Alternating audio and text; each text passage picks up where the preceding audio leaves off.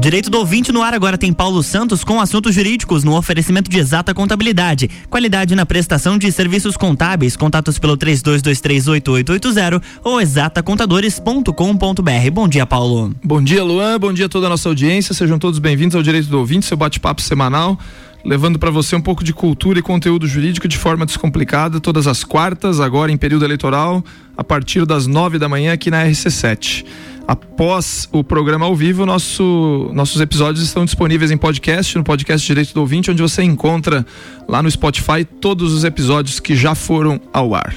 Em nome de Exata Contabilidade, iniciamos um episódio inédito, tendo como entrevistado hoje o juiz de direito do Tribunal de Justiça de Santa Catarina, Alexandre Takashima. Alexandre é titular da segunda vara criminal da comarca de Lages e é a segunda vez que vem no Direito do Ouvinte. A primeira vez ele veio lá no episódio número 34, há mais de três anos. Falamos sobre justiça restaurativa e o convite hoje é para bater um papo sobre violência doméstica. Alexandre, bom dia, seja bem-vindo ao Direito do Ouvinte mais uma vez. Gratidão, é sempre um prazer estar aqui podendo dialogar um pouco sobre justiça. É, o, o tema de hoje, apesar de parecer é, impactante, né? Porque a gente vai falar de violência doméstica, é um tema que. E não é o primeiro programa sobre violência doméstica, já entrevistei promotor de justiça, já entrevistei juízes de direito, já falei várias vezes sobre esse tema. Eu acho que quanto mais se, se bate nessa tecla, talvez se melhore esse, esse lamentável índice, né? É, o nosso. O nosso nosso início para a entrevista veio de uma, de uma notícia que, que foi é, transmitida pela, pela assessoria de imprensa do, do fórum, pela Taína, né? Um grande abraço à jornalista Taína Borges, que faz essa assessoria e que fala sobre. A gente já passou do mês de agosto, mas o agosto lilás, né? Sobre, sobre essa campanha de conscientização, né?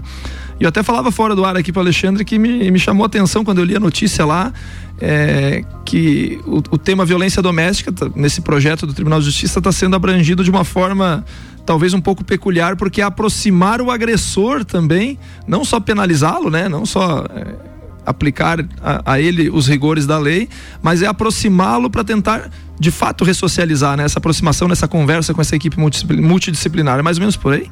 Sim. É...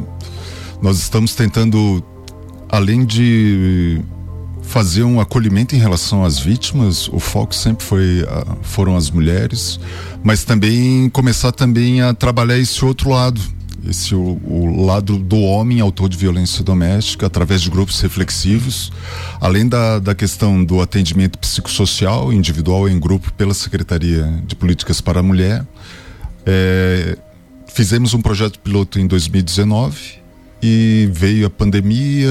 Ano passado daí fizemos uma grande formação.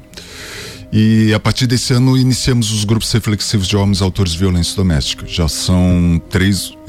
Ontem, essa semana começou o, terceiro grupo de homens autores de violência doméstica. E a intenção é justamente ter um espaço seguro de diálogo com esses homens. Dez encontros com esses homens. É um, é um grupo, então, de homens que, que, que já praticaram violência doméstica? Não é só não é individual? Não, não. É, a ideia é justamente não é palestra, não é questão de passar algum conteúdo pré-programado. Na verdade, é uma contação de histórias em relação a, a, a, origem familiar, da onde é que veio essa ideia de masculinidades, é, essas caixinhas de gêneros que acabamos colocando, ah não, isso é coisa de mulher, isso é coisa de homem. É, acabamos percebendo que esses homens, nós homens, eu como homem, não tenho um, um, espaço seguro para dialogar sobre a minha sexualidade, sobre a minha violência, sobre a minha ideia de família, de relações. Interessantíssimo. Então, a gente está agora levando conhecimento da, da sociedade que foge um pouco da questão legal do direito, né? E estamos entrando num campo filosófico, psicológico, até porque, como falei, a equipe é multidisciplinar e não é só o Tribunal de Justiça que está envolvido nisso aí, né? Nós temos a prefeitura, né? Como você falou, né? Isso. Dentro da formação nós tivemos governamentais da, da questão da de várias secretarias municipais, Secretaria de Saúde, Secretaria de Assistência, Secretaria da Mulher, Secretaria da Educação, mas também tivemos os não governamentais, professores, é, voluntários, homens voluntários, é, homens do Sagrado Homem do Céu, que é um grupo de apoio entre homens. Então nós fizemos essa mescla governamentais e não governamentais, homens e mulheres. A ideia é sempre ter além da equipe multidisciplinar, essa questão de participar facilitadores homens e facilitadoras para que a gente possa ter essa troca de olhares, inclusive. Sim, sim. Não só o olhar masculino dentro das nossas conversas, mas também a possibilidade de ouvir também o outro lado, as mulheres compartilhando as suas experiências. É, eu estava pensando aqui agora é, e fazendo um, uma linha do tempo, né? Digamos que lamentavelmente um homem pratique violência doméstica contra a mulher, seja preso em flagrante, vai para delegacia, o, inquérito rola, depois vai chegar no fórum, o cara é denunciado. Em que momento vai começar essa conversa com dessa abordagem dessa forma? Porque é bom destacar, né? O, o crime praticado ele vai ter que cumprir a pena por conta do, do, crime, né? Isso acredito eu que não que ele não escape disso daí. Mas em que momento que vai que vai se chegar para ele e quem que vai chegar? Se vai ser o juiz de direito, se vai ser o promotor de justiça, se vai ser o advogado dele de, de alguma forma que vai dizer, ó, oh, existe essa opção para você participar desse grupo, assim, porque eu tô tentando entender a linha do tempo disso daí. Eu acho que o nosso ouvinte também pensa dessa forma. Perfeito. É, na verdade, nós temos três portas de entradas, três momentos. É, nós tivemos grupo reflexivo, grupo 1. Um, é, eram homens que não tinham nem medidas protetivas. Na verdade, eles estavam sendo atendidos pela rede, em alguma das secretarias, e no atendimento das mulheres ou dos homens já se verificou é, indicativos que haveria uma situação de violência doméstica. Então a ideia era, olha, não vamos trabalhar só com aqueles casos que já estão identificados as violências domésticas, mas vamos trabalhar preventivamente também. Então uma primeira porta de entrada foi essa identificação pela própria rede, sugerindo, olha, esse homem precisaria fazer uma conversa com esses homens. Outra porta de entrada é quando do, da solicitação de medidas protetivas por mulheres, não existe a ação penal, mas existe a medida protetiva, e outras nas ações penais, eventualmente saindo a sentença condenatória, ao invés de cumprir eventual pena, ele tem que frequentar os grupos reflexivos. É uma restritiva de direitos, então troca a pena, né? Isso, é. em vez de regime aberto, Sim. olha, tem que cumprir uma pena de 15 dias, na verdade, ele fica transformado esses 15 dias em frequência em é. um grupo reflexivo. É bom destacar que Lages já teve, eu não sei se essa informação ainda se mantém, mas já teve a, a, triste marca de ser a cidade mais violenta de Santa Catarina, com mais violência doméstica, com mais processos criminais tramitando, né? Mas tem um dado aqui que veio na, na notícia que de 1 de janeiro deste ano até o dia 22 de agosto foram 792 medidas protetivas, né? Uma média de três mulheres por dia que pediram essa proteção por conta de violência doméstica ainda continua esse dado estatístico terrível que, que a nossa cidade é, recebeu, infelizmente rodou, isso foi notícia no país inteiro, eu lembro disso daí. É, isso continua, lamentavelmente, esse, esse índice ou não? Sim. É, na verdade, assim, eu, eu vejo de duas formas, doutor Paulo. É ruim porque, no mínimo, 792 mulheres Sim. pediram auxílio. No mínimo. Porque foram Pode ser as, mais, né? Isso, é. foram as mulheres que procuraram o sistema de segurança e o sistema de justiça. Tem mais aquelas que silenciaram, né? Ou que, ou que estão em silêncio, né? Mas também, por outro lado, foram 792 mulheres que se sentiram seguras de pedir esse auxílio. Às vezes eu fico muito preocupado o silêncio das mulheres na questão de não procurar o auxílio. Eu respeito muito o tempo de cada uma das mulheres em relação a esse momento de pedir a ajuda. Mas, infelizmente, até antes de vir para cá, eu estava olhando os dados do Observatório de Violência contra a Mulher da Assembleia Legislativa de Santa Catarina. Até agosto, neste ano, nós já tivemos 36 mulheres que foram mortas ou tentativa de feminicídio. 36 mulheres em Santa Catarina. Simplesmente por serem mulheres.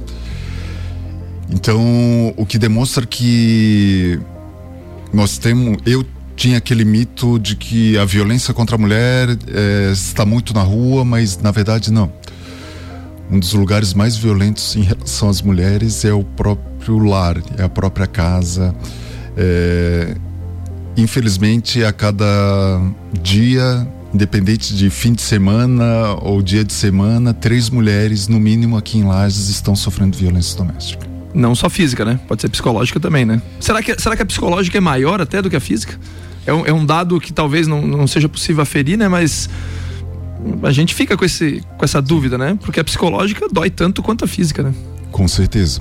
É, estatisticamente, na segunda vara criminal, que é a vara competente para julgamento das violências domésticas, o maior número de ações penais são de lesão corporal. Certo.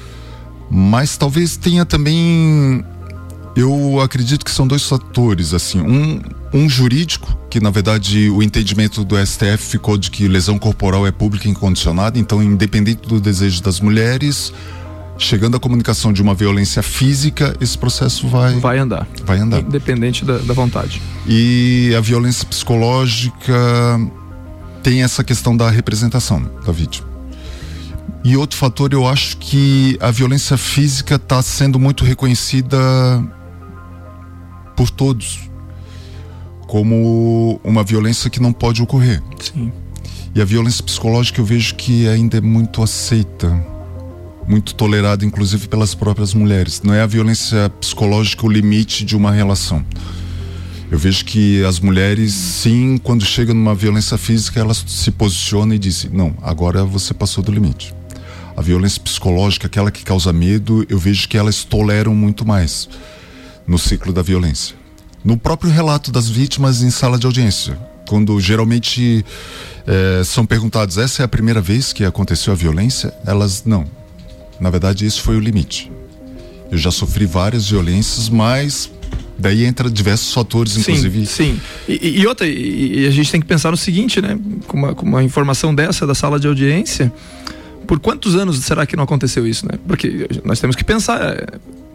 Deve ter um perfil mais ou menos do, da, da violência que acontece e ela não deve ser, por exemplo, ah, um casal sem nenhum problema, de repente, pam, é, estourou a violência psicológica. É uma coisa que talvez venha acumulando, é, um, é uma carga de, de, de, de, de ações né, psicológicas feitas que em algum dia possivelmente estoure numa, numa violência física, que é onde, onde o senhor disse que é o limite, né? Então, assim, fica essa reflexão, né? Eu acho que é, não tem como saber, né? E, e, como dito, né? Acontece dentro do lar, né? Sim. E, aí vai fugir, vai, vai, vai chegar na, na proteção como nisso aí, né? É, a área da psicologia diz que existe o ciclo da violência. Na verdade, assim, é, o auge do conflito é a violência. Na verdade, o conflito sempre vai existir nas relações humanas.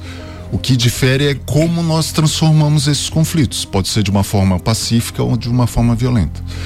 E o ciclo da violência tem essa característica. Você utiliza a violência para solucionar um conflito, Daí, geralmente, depois do conflito, vem uma fase de lua de mel, em que o homem se arrepende, pede perdão, diz: Olha, eu nunca mais vou beber. E, passada essa fase de lua de mel, volta à fase normal da relação. E, se não for trabalhado o motivo que foi o estopim do, do conflito, digamos que foi o ciúme. Se não foi trabalhada a questão do ciúme naquela relação, vai, vai surgir novamente aquela situação de conflito e novamente vai a solução vai ser a violência. É um círculo vicioso. Exatamente. Estamos batendo um papo com Alexandre Takashima, juiz de direito titular da segunda vara criminal da comarca de Lages. Estamos falando sobre violência doméstica. Vamos para um rápido intervalo, voltamos já já. RC7916, estamos no Jornal da Manhã com a coluna Direito do Ouvinte, que tem o um oferecimento de exata contabilidade, qualidade na prestação de serviços contábeis. Contatos pelo 32238880 ou exatacontadores.com.br.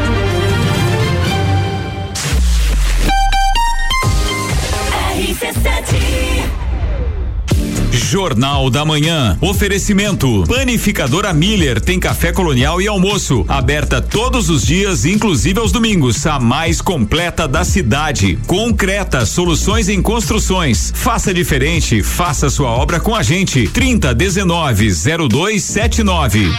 Tá sabendo que o Guns está no Brasil, né? E eles vão estar na Embaixada Bar, dia 8 de outubro, com o cover Welcome to Guns. You know tocando os maiores clássicos da banda original. Ah, e vai rolar tributo ao Metallica também. Master, Master.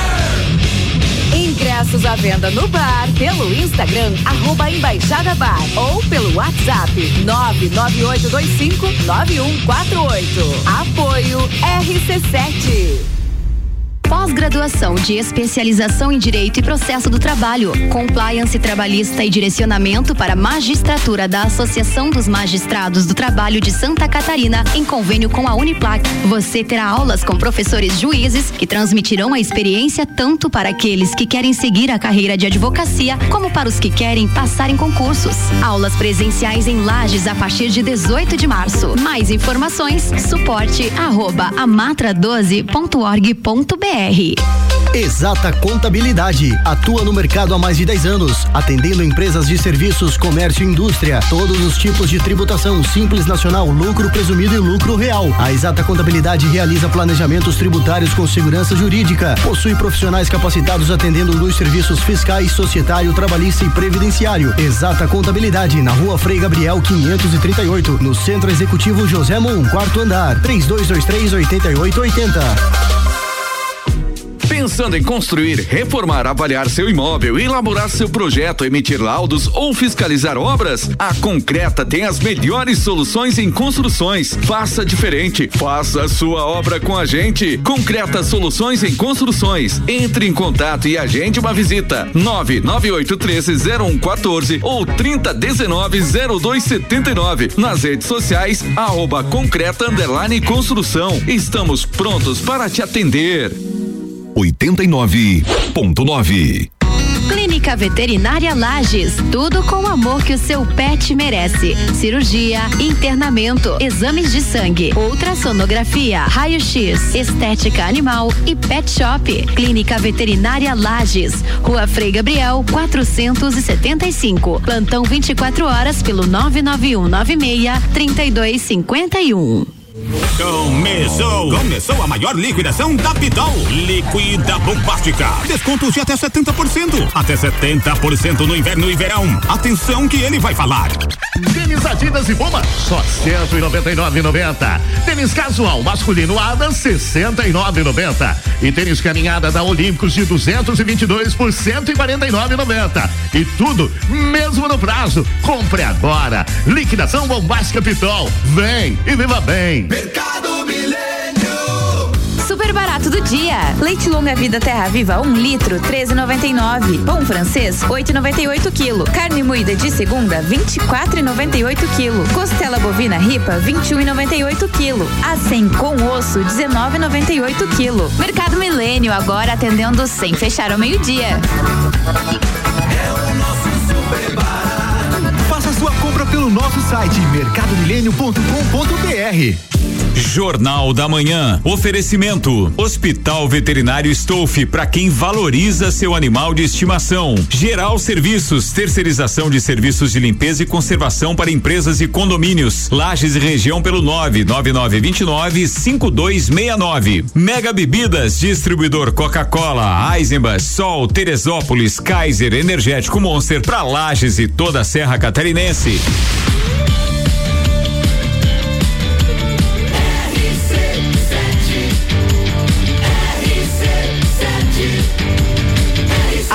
No seu rádio. Jornal da Manhã.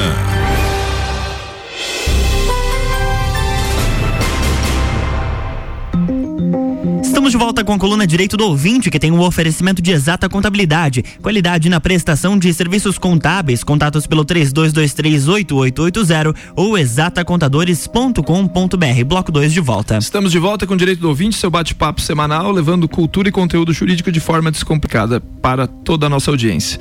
Hoje recebo aqui o juiz de direito da segunda vara criminal de Lages, Alexandre Takashima. Estamos falando sobre violência doméstica, especialmente na questão sobre a abordagem reflexiva, trazendo os, os agressores, os homens, né, para bate-papos, né, com uma equipe multidisciplinar, para tentar entender um pouco do contexto em que a, a violência acontece, né? E falávamos aqui agora há pouco fora do ar aqui sobre a questão cultural da violência, né? Da imposição. Até o Luan citou o exemplo aqui da. Acho que a mãe dele que falou, né? Da, da, imposição pelo medo, né? Nós temos essa cultura em nossa sociedade da imposição pelo medo. Eu lembrei de uma história de um amigo que ele me contou, gosto sempre de falar disso aí, que na hora do almoço a criançada toda fazendo barulho e, e, e festa na hora do almoço e quando ele disse que quando o pai dele entrava para almoçar, disse que o silêncio era absoluto na mesa, né? E ele disse que o pai dele reclamou para a mãe dele uma vez que Queria saber por qual motivo todo mundo ficava em silêncio quando ele entrava, né? Aí ele disse uma vez pra mim, ele disse, ah, talvez seja medo, mas talvez fosse o respeito pelo meu pai, né? Aí o Alexandre até falou, né? Nós temos essa questão cultural, além da, da agressão, nós temos a questão cultural do. da- não sei se dá pra chamar de hierarquia, né, Alexandre? Mas do, do adulto manda muito na criança, né? Ele é o responsável, ele é o provedor. E fica a reflexão pra nós, né? Será que nas nossas casas nós não agimos assim, né? Sim, é, essa, essa ideia de que os fins justificam o medo, ah, que você pode utilizar da violência para educar, por exemplo. É. É, é nesse sentido que é muito comum em sala de audiência ouvir esses relatos de que não, eu fiz isso por amor. Eu, Meu Deus. eu bati nela, eu a amo. É, será que isso é amor, efetivamente? É. O que eu tenho conversado com esses homens em sala de audiência é: olha, mais do que discutir se isso é amor ou não, eu preciso que você faça atos de amor. E bater não é um ato de amor, na minha opinião.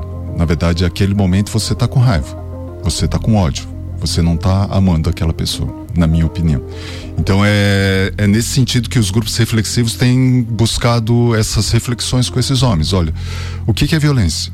É, e eu me, me identifico, me auto-identifico como machista e como violento, cada vez mais. Nesse sentido de que todos os xingamentos que eu fiz para todos os homens durante toda a minha vida, na verdade, foram de qualidades femininas.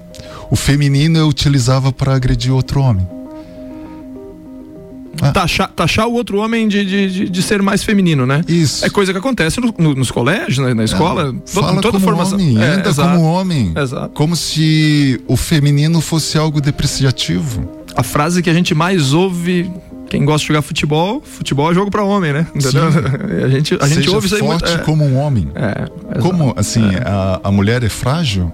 É, são essas caixinhas que, no fim, nós começamos. Eu começo a perceber: olha, de onde é que vem essa informação de que mulher é a cuidadora dos filhos e da casa, o homem é o provedor, o homem é o que trabalha, homem honesto é aquele que paga as contas, mulher honesta é aquela que é fiel ao, ao marido. E, na verdade, cada vez mais eu percebo que é uma estrutura que veio desde a minha formação familiar, dessa, dessa ideia de que o masculino, o homem não pode chorar, o homem não pode Mas eu vou, eu vou mais longe. Eu acho que essa, essa formação não é só da nossa formação familiar, é formação histórica da, da humanidade, né? Sim, nós temos um, um grande percurso nessa questão da construção desse espaço. O espaço público é masculino, o espaço feminino é o privado. E tanto que agora que eu percebi que, na verdade, olha, como é que se honra a ancestralidade masculina? Não, nós colocamos o sobrenome Júnior. Alexandre Karazawa Takashima Júnior. Alexandre Karazawa Takashima Neto. E como é que a mulher honra a sua ancestralidade? Não tem. Não tem. Difícil achar quem tenha, né? Eu não conheço nenhuma, né? Que seja filha ou neta, né? Não- Sim, nós da área do direito, inclusive, nós temos ainda eh, casos de mulheres que, quando casavam, tiravam O sobrenome de solteira. e colocavam O do marido, só o do marido. né? só o do marido. Na minha casa aconteceu isso. Minha mãe tirou. Depois que eu virei advogado, que eu re- retifiquei o registro civil de todo mundo e recoloquei. Deu um trabalho danado, né? Porque trocar documento é uma mão de obra, né? Mas fiz isso aí na na minha mãe, isso aí. Aconteceu isso aí. Então, na verdade, é o, é o masculino que sempre teve esse destaque. Provavelmente as mulheres que estão nos ouvindo, elas vão ter muitas histórias em relação a o quanto existe essa diferenciação. O quanto elas precisam se esforçar mais para se mostrarem competentes no mercado de trabalho do que com outros homens. Pra ganhar menos, às vezes, né? Uma grande maior, maior parte das vezes, né? E, e isso me espanta porque eu sempre encarava com muita naturalidade. Não, isso sempre foi assim, isso sempre vai continuar assim. E agora eu tenho me posicionado. Não. Se eu não me posiciono em relação a essa violência, na verdade eu tô pactuando com essa violência. Então a, a violência tem esse outro lado, assim, não é só o autor da violência direta. Tipo, o homem que pratica violência doméstica, um homem que pratica estupro, um homem violento contra as mulheres, ele não veio de outro mundo. Ele veio do nosso convívio. Às vezes está mais perto da gente do que a gente imagina. Exatamente. É das no... São das nossas relações. Sim, sim. Nós precisamos conversar com esses homens. Nós precisamos nos posicionar, dizendo: olha, faz sentido isso? É, essa piada faz sentido? É, não entendi, não compreendi essa tua piada. É, existem formas de se posicionar sem ser violento também. Sim. Eu acho que a violência não se enfrenta com violência. Sim.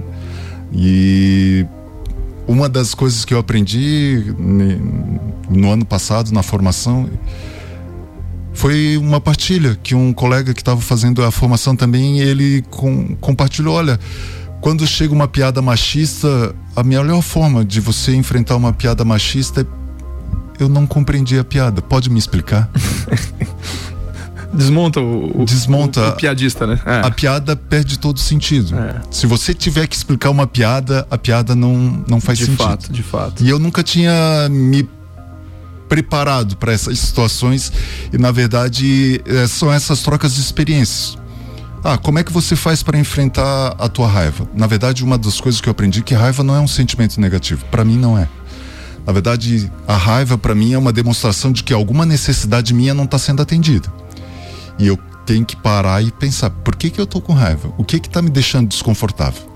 Então são, é, não é só um grupo reflexivo para você ficar discutindo sobre violência, mas sim te dá um instrumental, uma capacitação para você lidar com as situações conflitantes que vão surgir na tua vida. Você me falou de um dado interessante, né? De todos esses homens que participaram ou estão participando dos grupos reflexivos, é, eu não sei se, se tem um número de quantos já, já estiveram envolvidos aqui em Lages. Foram, são 30 este ano, mais 10 de 2019, 40, 40, homens. 40 homens, só um voltou a praticar violência doméstica, né? Você Isso. falou, né? É, então é um, é um dado muito, um dado estatístico muito interessante de que o projeto está funcionando. É, exatamente. Se for fazer um, um comparativo ah, entre 10 hom- é, entre 40 homens que simplesmente passaram pela sala de audiência e receberam uma punição, o índice de reincidência, não digo aqui de lajes, mas é nacional, é de quase 70%. De cada 10, 7 voltam a praticar. O que é muito alto, né? O que é muito alto. E o grupo reflexivo tem demonstrado que mais do que uma punição, a ideia dessa autorresponsabilização e esse autoconhecimento em relação às suas violências tem sido mais eficaz em relação a esses homens. Tem um outro dado que eu, que eu, que eu gostaria de, de compartilhar, que veio na, na, na informação da Taína, é que a maioria desses, em né, desses dados que apontam é, violência doméstica, tem violência sexual envolvida, né? É, esse dado se repete nas outras comarcas? Vocês têm esse- essa, essa informação ou, ou, nível, ou em nível nacional?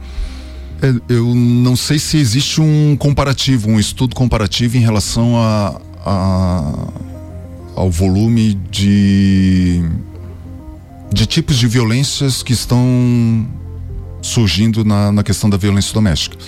Mas na questão da violência sexual, isso também é um dado que já vem historicamente consolidado há muito tempo.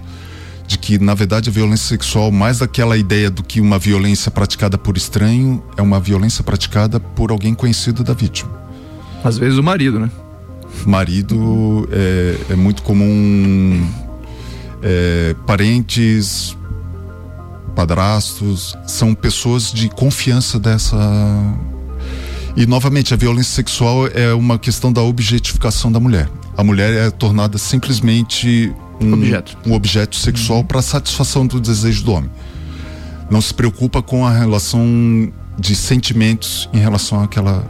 É realmente transformar aquela pessoa, aquele ser humano, num objeto de prazer. E, e outro dado que, que me, me, me chama atenção é, sobre o assunto.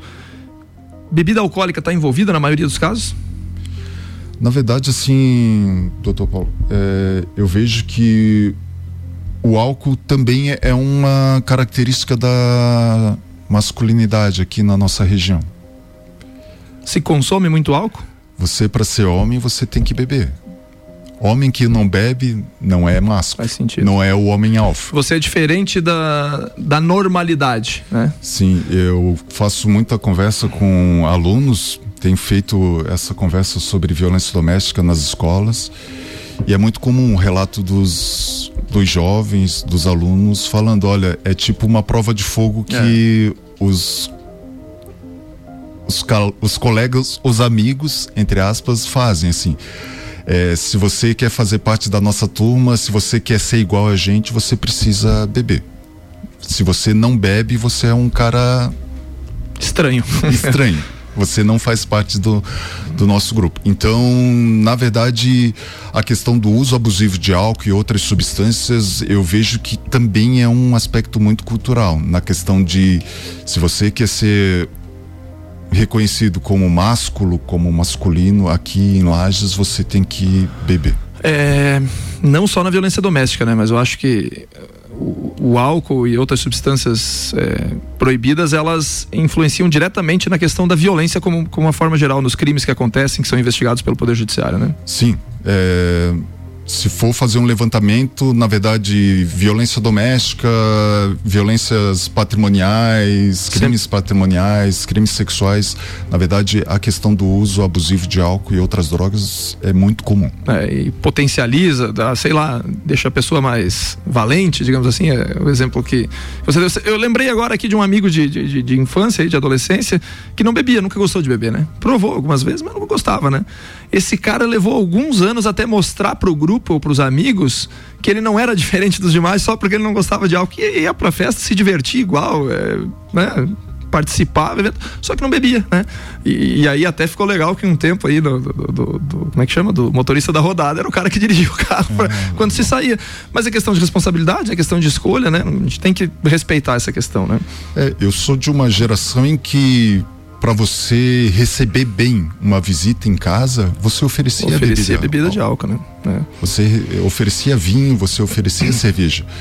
É, é culturalmente eu tenho essa imagem assim de, olha, dos meus pais sempre recebendo as visitas com bebida Oferecendo álcool, né? Alexandre, é, para quem nos ouve agora que não está respondendo processo criminal nenhum por violência doméstica, mas que se identificou com a nossa conversa e gostaria, por exemplo, de participar de um grupo reflexivo desses aí, porque eventualmente pode ser que ele esteja praticando violência e, às vezes, e, e certamente ele sabe que está praticando. O sigilo é garantido, você já falou, absolutamente sigiloso. E de que forma que ele pode procurar essa ajuda? Ele precisa ir na delegacia, precisa ir no fórum, precisa ir aonde para procurar essa ajuda? As portas de entrada principalmente são é, a Secretaria de Políticas para a Mulher, é a nossa grande parceira e ela que seleciona os homens que vão participar dos grupos reflexivos e também na própria segunda vara criminal. Nós, é, nós temos um que nós chamamos informalmente de o grupo de manutenção. O grupo de manutenção são esses homens que já passaram pelos grupos reflexivos e estão continuando se encontrando.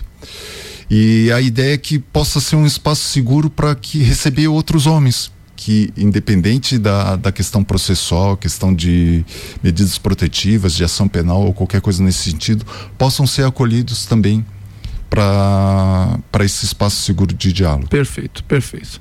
Batemos um papo com o doutor Alexandre Takashima, juiz de direito da segunda vara criminal. Muito obrigado por mais uma vez estar aqui.